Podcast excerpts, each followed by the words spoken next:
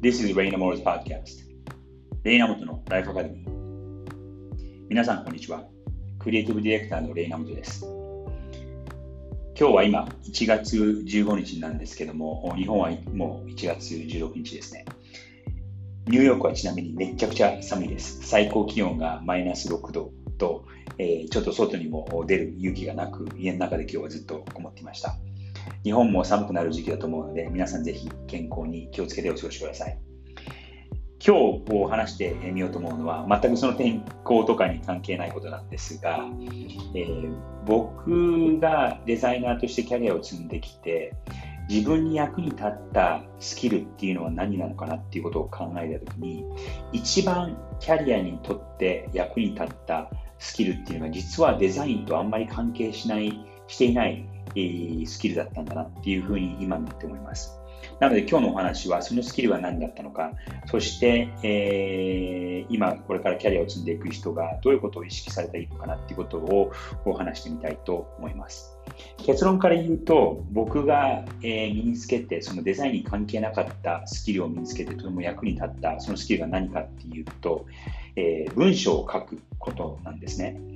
もともと高校や大学ではそのさあの作文だったりとか論文とか、えー、エッセイを書かなきゃいけないっていうクラスはたくさんあったんですけどもそこはとってもすごく、えー、苦手な領域でした特にアメリカの大学でしたので、えー、一応まあ高校から大学あの英語は勉強してたんですけどもやっぱりネイティブの人とは全く比べるものにならないぐらいの書くのが書く力だったので、まあ、めちゃくちゃ弱みだったわけですよね。なので書くのは苦手で、逆に嫌いなぐらいだったのかなと思います。そして、えー、その逆の方向、その絵を描いたりとかデザインをする方向、まあ、コンピューターサイエンスも勉強するわけですけども、書くっていうことには、あそんなに近いところで、えー、活動はしてきませんでした。社会人になってからでも、もちろんそのデザイナーとしての社会人、デザイナーとして社会人、社会に入ったので、えー、物を作ること、絵を描くこと、そっちばっかり集中していたと思います。なんですけども、ちょっと何がきっかけで、えー、文章を書き始めたっていうのはちょっとわからないんですけども、30代前後ぐらいからちょこちょことそのその考えをまとめるために文章に落としていく機会とか、そういう習慣がちょこちょこ出てきて、そして30代になってから、えー、その僕が考えていることを記事にしたりとか、ああと雑誌にそのオンライン雑誌とかに載っけてもらったりとかそういう機会があちょこちょこありました。でそうした時に意外とそのデザイナーとして発している言葉があのもちろんこれ英語だったんですけども新鮮だったのが意外と評判が良かったんですね。なので、えーまあ、ちょっといい気になったというかあのあこういうふうにこう考えを書いて、えー、まとめていくとためになるんだなっていうことに気づき始めて、えー、まあ、そんなに書く量は多くはないんですけども、まあ、1年に何回かこう記事を出したりとかそういうふうにする機会をいただくようになり書く量があの書く機会とかものを書く機会書く量が徐々に増えてきたと思います。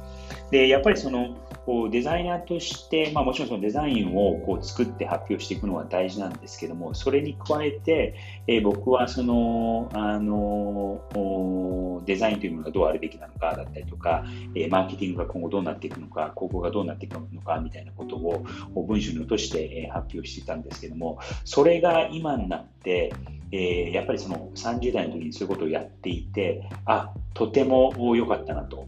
デザインだけで、えー、バリバリ活動していたら、もちろんそのデザインっていうことには力はつくんですけども、やっぱりそのある程度のところまで来てしまうと、どんどんどんどん若いデザイナーの人たちが自分よりもよりももっといろんな道具を使って、もっと早く、もっといいものを作れてしまうので、結構そのスポーツのあの世界に行けるのではないかなとも思います。なので、そのえー、物事を書くっていうのは、えー、物事を考えて、そしてそれをまとめて、えー、そしてできるだけシンプルに分かりやすく伝えるっていう行動は、あのやっぱりある程度経験だったりとか、物事をこう戦略的に捉えて、えそしてそれを整理するっていう力が必要だと思いますので、えそういう力になっていったのかなと今になって思います。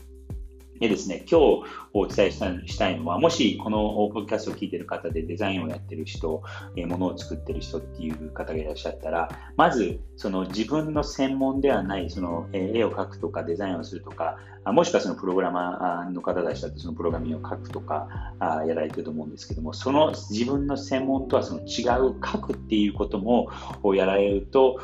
そのご自分の考えだったりとか、世の中の情報をうまくまとめて、え、自分なりの切り口でえー、発信ができたりするので、えー、試してみたらいかがでしょうか。また、えー、このものづくりの、ものづくりの人ではなくても、その自分の専門領域を超えて、越境して、え、また別のスキルをつけると、自分のキャリアにそんだけ、それだけ幅と深みが出てくるのかなと思います。ということで、えー、ぜひ書いてみてください。それでは、Have a nice day.